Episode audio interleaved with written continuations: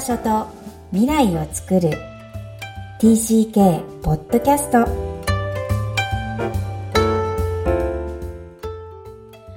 皆さんこんにちは。TCK ホームインタビューの時間です。今日のお客様は山瀬かなさんです。改めましてこんにちは。こんにちは。よろしくお願いします。お願いします。では、かなさんのプロフィールから自己紹介お願いします。はい。えっ、ー、と、私は、えー、1991年生まれの今29歳です。えっ、ー、と、生まれは、えっ、と、神奈川県かな？神奈川県横浜市。で、そこで小学校4年生まで過ごしていて、で、その後東京に小学校4年生からですね、行って、で、TCK に絡めて言うと、アメリカにその後、中学校1年生からえー、高校3年生まで、ほぼ、まあ、5年間ですね。アメリカのワシントン州です。ワシントンステートの方なので、DC じゃなくて、はい。あの、シアトルのある方ですね。の、えっ、ー、と、はい、ワシントン州の、えっ、ー、と、シアトルで働いている人たちのベッドタウンって言われているベルビューという、もう、自然のすごい豊かな、綺麗な、マイクロソフトの本社も隣町にあるような、はい、エリアに、えっと、住んでいました。で、そこで現地校、中学と高校を卒業した後に、えっと、日本のことをすごく現地で聞かれたので、日本のことを知りたい。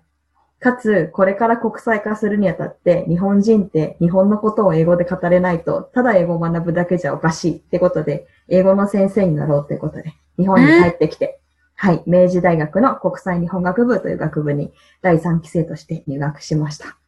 で、英語の先生を目指してたんですけど、有曲折して、1年目は楽天株式会社の方で働いた後に、えー、2社目から、社会人2年目からですね、まあ、1年ぐらいで仕事をどんどん変えてるんですけど、教育系の社団法人さん、NPO 法人さん、あとは、えっ、ー、と、留学、帰国子女の方とかも結構知ってるんですけど、飛び立て留学ジャパンっていう、えー、留学支援の日本の文科省のやっている国家プロジェクトの方に携わらせていただいて、で、今年は本当は、なんて言うんだろう、周りの人たちから、いろいろと影響を受けたので、私もう一回世界に行こうと思って、2020年は世界にいないはずだった、はい、日本にいないで世界に行ってるはずだったんですが、ちょっとこのコロナで移動に制限がかかってしまっているので、じゃあ日本で面白いところに行こうと思って、鹿児島に移住しまして、今、パラレル、そうなの？そうなんです。なので、で、今、鹿児島でパラレルワーカーとして、個人事業主ですね。そして、えっ、ー、と、まあ、日々楽しく過ごしているっていうようなものでございます。え えー、よろしくお願いします。こちらこそ、はい、端的にすごいギュッと紹介していただきましたが、深いですね。はい、今、鹿児島からこれを就職してるとは、あの、はい、打ち合わせでも知りませんでした。そうなんです。はい。じゃあ、ちょっとずつ、えー、深くお聞きしたいんですが、うん、はい、その12歳で、つまり小6を終えて中1で、うんえー、ワシントン州に行くとき、うん、お父さんお母さんどんな風に伝えたんですか？なんて言ってたかな。なんかだいぶ記憶がおかしいですけど、でも、覚えてるのは、うん。受験勉強が終わって、自分の部屋でゲームをしてる時かな。に、はい。親が入ってきて、実はね、アメリカに夏から行くんだ、みたいなこと言われて、へえ、ふ？は？何ヶ月、何ヶ月前？えっと、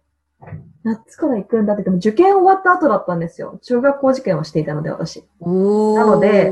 2月に合格が出て3月ぐらいかな。終わったばっかりなのに、その学校に ずっと通えないと聞いた。そうそうです。なんか、かなさんはどんな気持ちだったの？なんかその受験終わった脱力感で、はぁ、みたいなリアクションはしつつも、よくよく考えてみたら、え、私じゃあ、制服が可愛くてこの学校選んだけど、着れるの4ヶ月だけみたいな。あれ、私の2年間の勉強の苦労は何だったんだろうって後からじわじわと、はになるっていうのがよくね、この宣言されるとき、家族会議が開かれるお家が多いみたいなんですけど。会議じゃなかったですね。普通に部屋入ってきて、アメリカ行くよみたいな。カジュアルですね、両親ね。ね。はい。それでこう、もう落ち込んで泣く人もいるんだけど、かなさんの場合はどうだったんですか？結構反応、多分、本当に受験の疲労感で、あ、眠かったと思います。ふーんみたいな。でも、後からじわじわその歯っていうものがありつつ、なんか自分が、なんだろう、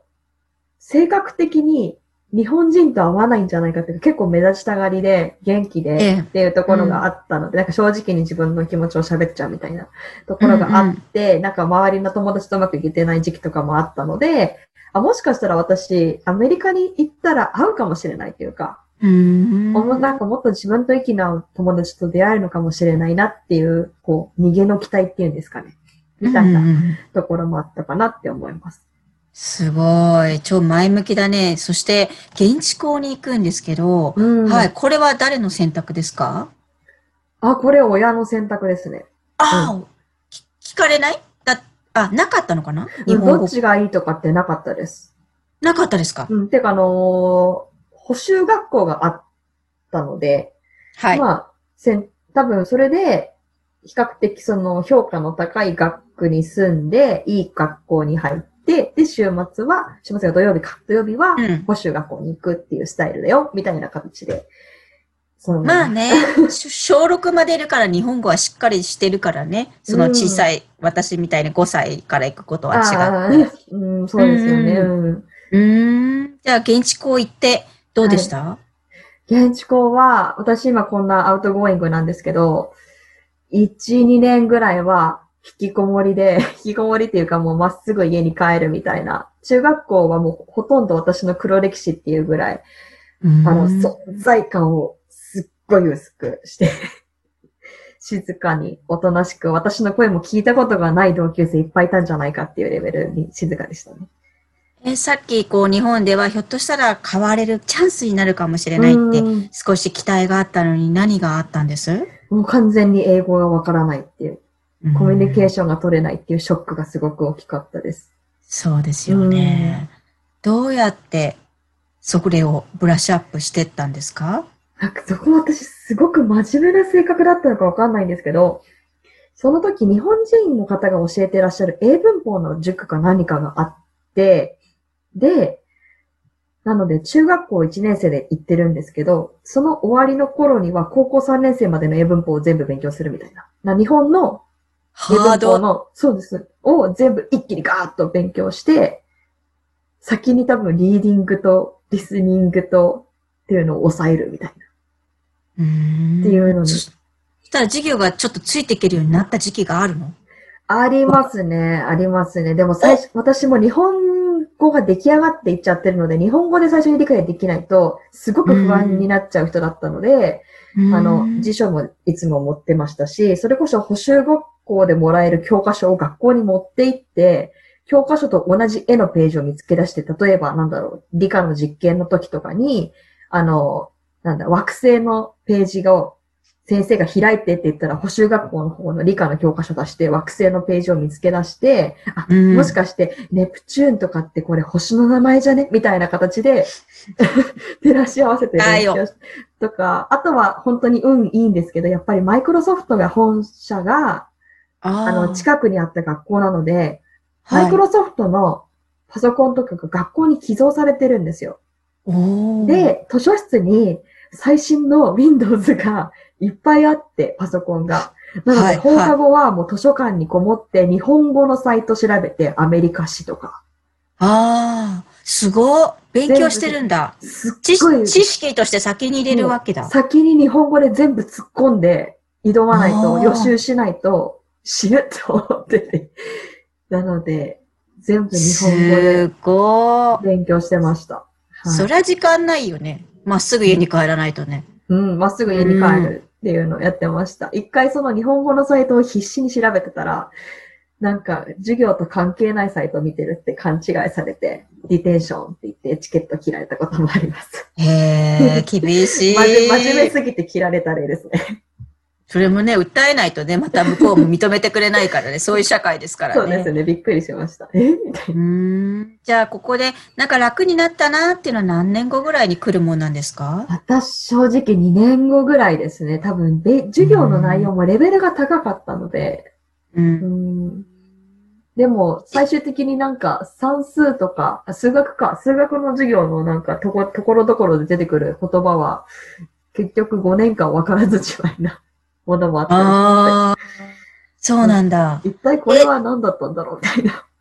なるほど。じゃあ、授業はともかく2年ぐらいでなんとなくこう、ブレイクスルーした感じで、友達もその頃にはできてくるって感じですか？友達は2年目からできてきましたね。なんかきっかけがダンス部に入ったことなんですけど、高校1年生から、まあ、高校に進学した時に、あの、ダンス部に入らないかっていうのを日本人の友達から誘われて、で、そこのオーディション受けて、二人とも一緒に通って、で、その大、そのダンス部が結構日本でいう体育会系っていうか、あの、はい、州大会でも優勝常連校で、で、あの、フットボールのハーフタイムショー、バスケットボールのハーフタイムショー。で、まあ、チアリーディングの後とか前に踊る。踊ったりとか、あとは、その、いろんな地区大会とか、予選とか、そういうのによく出てるチームなので、結構朝の7時から8、え、違う、6時から7時朝練、3時から6時夕、放課後練っていうのを週5日毎日やって、で、金曜日の夜は試合に出て、土曜日は大会に出て、たまに地元の祭りにも出てっていう、もうすごい部活付けの人生を送ったんですけど。すごい勉強する暇ないね。知るかと思いました。なんかそこでだいぶ内職のスキルが身についたと思います、だから。はあ。なんですけど、なんかそこで、あの、すごい、やっぱりもう、毎日のように共に時間を過ごす、まあ30人の仲間とはすごく仲良くなりましたし。で、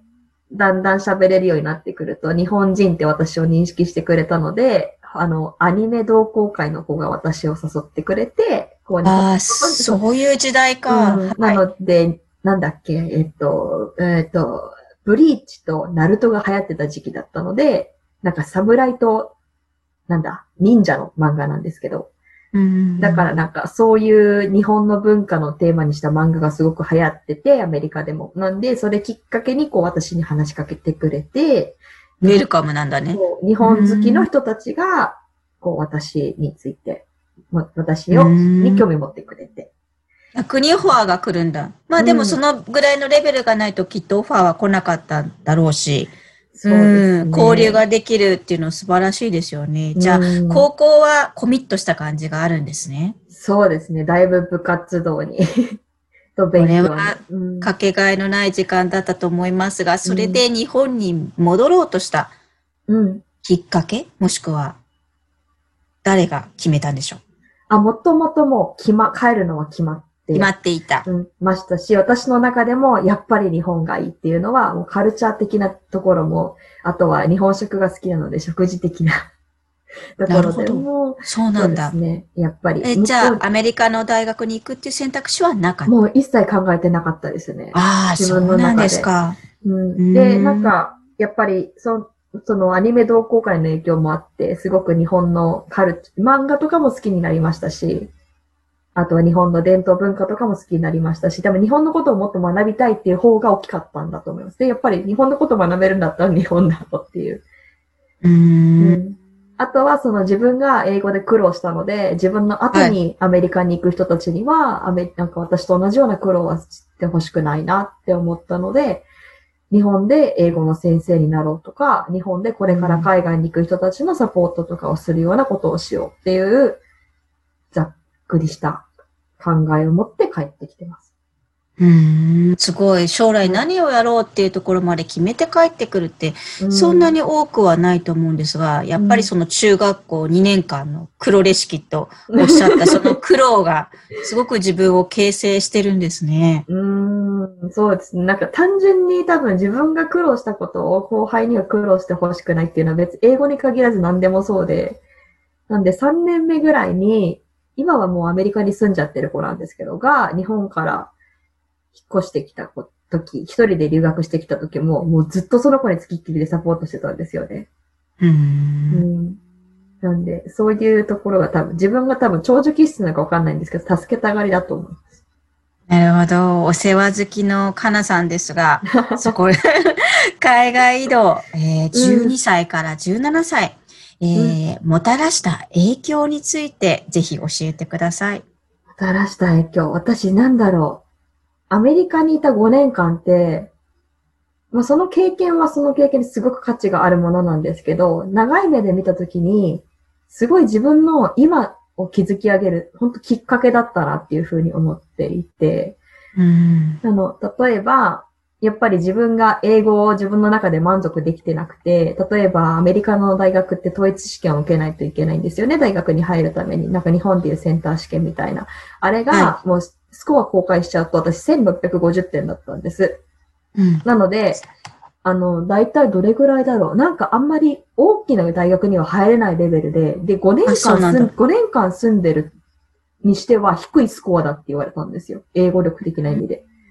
なんかそういうところもあってすごく悔しくて、日本に帰ってきてから、すっごい英語をもう一回学び直したんです。うん、英文法をアメリカに行った時のように学び直して、大学の授業もできる限り英語で取り、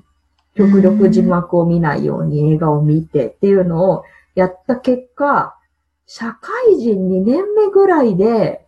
アメリカのニューヨークに遊びに行った時に、ブロードウェイのミュージカルのアドリブが全部理解できたんですよ。すごーい。そんなことって、アメリカに住んでた、昔住んでた、高校3年生の時にニューヨークに行った時のミュージカルのショーって私半分しか理解できてなかったのに、社会人2年目、だからなんて言うんだろう。4、5、6、8年 ?7 年後にニューヨークに行ったら、その時は完璧に理解できたっていうのがあったので、英語力が、うん、英語力を伸ばすきっかけっていうか、最初に火をつけてくれたのを、っていうか終わりじゃなかったんですよね、アメリカに行っただけで。うん。なくなったじゃなくて、その後頑張れたきっかけになれたのもアメリカだったなっていうふうに思いますし、うん、で、あともう一つは、その日本に帰ってきて、いろんな留学生とか世界にの興味がある学生が集まる学部に入ったので、自分が見えてた世界って日本とアメリカだけだったな。しかもアメリカでも西海岸のワシントン州のシアトルっていう小さな街だけだったなっていうことを、アメリカのあの話とか、世界中の話とか、日本の人たちと話してただけで、もうすごい知って、自分の視野っていかに狭かったかっていうことを、すごく衝撃を受ける大学生活を過ごしたので、結構その考え方っていうんですかね、自分の視野を広げたい。はい。で、かつ、私と同じように、一つの町と一つの国しか知らないような人たちをまた視野を広げたいっていうおせっかいスイッチが入ってるので、それが今の自分のキャリアに全部繋がってるんですよね。うん、なので、なんかその12から17にいた5年間が、もう全、結構今の本当自分のベースであり、エンジンであり、なのかなっていうふうに思います。ベースであり、エンジンなんですね。すごい素敵な言葉です。エンジンになるためには、一度こう、真っ暗な時代もあり、そしてそこから何かこう得てるっていう感覚がない限り、なかなかエンジンって言葉って出てこないと思うんです。つまりこう、自分の人生が繋がってきてる証拠かなっていうふうには、すごく感じます。えー、なんか、今の TCK に勇気づけられる言葉かなと思いましたが、合ってます？なります、なります。はい。で、国際化、日本の国際化を目指してこの番組作っていますが。ああ、そうか。はい。そんな人材な、バッチシな方だなと。はい。これからやりたいことってちらっと紹介してもらっていいですか？これからやりたいことは、私結構エモーションドリブンでいこうと思っていて、なんか自分が、うん、なんだろう、自分が知らない世界だ、ワクワクしたい、挑戦したいと思ったことに、できる限りフットワーク軽く突っ込んでいきたいなって思ってます。なるほど。もうすでに鹿児島行ってらっしゃるから、それ、one of them ですね。one of them ですね。はい。本当はまたコロナが落ち着いたら、もう一回海外にも行きたいなっていうふうには思ってますし、うん。自分が行ったことがないところに行きたいなとか。む、むっちゃあるじゃないですか、世界広いから。めっちゃあります、めっちゃあります。あと国内でもやっぱり今、鹿児島に住んでみて思うのは、やっぱり、なんか都会と田舎みたいな区切りの仕方ではなく、鹿児島はもう鹿児島で面白いんですよ。鹿児島的魅力っていうか。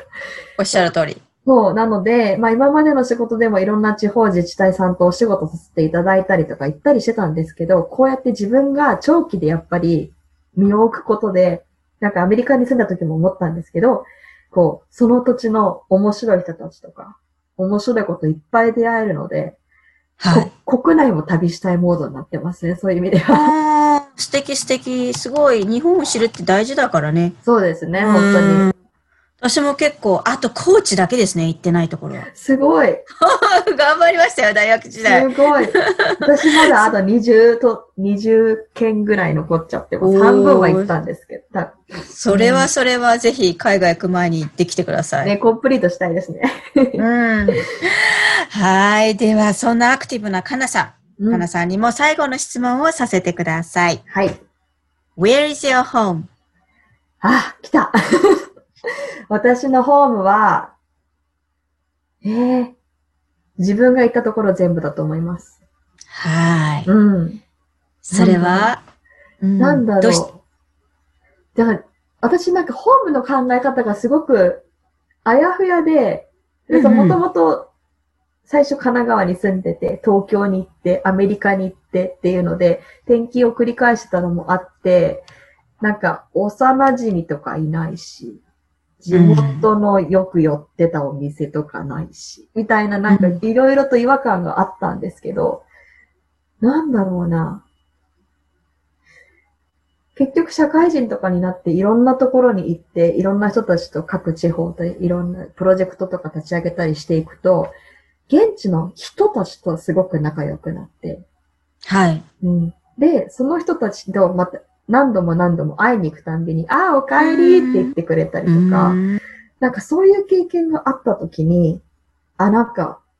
こう、周りの日本人が私実家に帰るとか、私のホームは、例えば、なんだろう、名古屋ですとか、言ってくるんじゃなくて、私のホームはお帰りって言ってくれる人がいるところ全部なのかな、みたいな思うようになったんですよね。そう、自分がすごく迷った時期があったんですけど。で、今は多分なので私のホームって、アメリカにも友達がいるので、アメリカもそうですし、アイルランドもお世話になった、あの、確かに。うん。お家にいたので、ホームステイしてたので、ホームステイの家族みんなが、いつ帰ってくるのって言ってくるので、もう私の家のセカンドプレイスホームみたいな感じになってるなと思うし、うん、今も鹿児島も鹿児島で、うん、あの、この後東京にこの週末出張するんですけど、うん。行ってらっしゃいって言ってくれるんで、あ、もう私帰る前提になってるって思ったすごいすごい、鹿児島がね。うん、はい。全部がホームだなっていうふうに思ってます。はい。お帰りって言葉。うん。それを起点に行動したいんだっていう気持ち。もう本当に人懐っこい、えー、かなさんなんですが、この笑顔とこの雰囲気を皆さんにお見せできないのがとても残念ですが、えー、いろんなとこにお帰りと言われる姿がすごい目に浮かぶようです。はい、これからも果敢に全世界、そして日本もすべて、はい、行ってくれるのかなと思いますが、皆さんも海外留学したい人もぜひ、えー、かなさんにアクセスください。今日は TCK ホームインタビューに出演いただきありがとうございました。ありがとうございました。バイバイ。バイバイ。いかがだったでしょうか？すべて至るところが自分のホームと語るかなさん。本当に素敵な言葉ですよね。そしてアメリカの5年間が今の自分の起点になっていること、えー、それを改めて私自身もそうだなと思いました。この TCK ホームインタビューに今まで出演いただいた皆様、ほとんどが、えー、今の自分の起点、もしくはそれをバネにして今の自分があると語っているような気がします。100人目指しているこのホームインタビューですが、この後続く皆さんもどんな起点があるのか本当に楽しみです。この番組では TCK ホームインタビューに出演いただける皆様をお待ちしています。育ちネット多文化で検索してホームページからアクセスください。また、ポッドキャストを確実にお届けするために購読ボタンを押して登録をお願いいたします。今日も TCK の気持ちにありがとう。